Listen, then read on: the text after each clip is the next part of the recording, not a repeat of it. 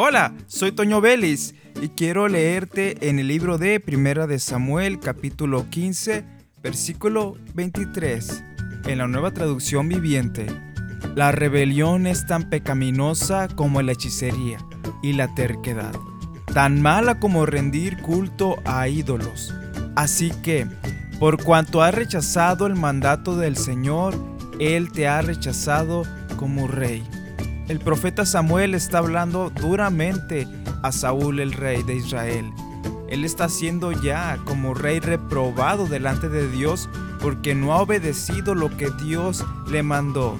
Dios le dio una instrucción muy clara, pero él no hizo caso completamente, solamente en una parte y se justificó culpando a otros de su acción, de su actividad. Esto lo puede leer en el capítulo 15 de Primera de Samuel.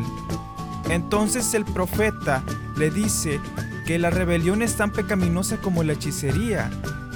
La hechicería era un pecado muy grave para el pueblo de Israel. Bueno, también lo es para nosotros. Y dice aquí que la terquedad tan mala como rendir culto a ídolos, algo que Dios rechaza.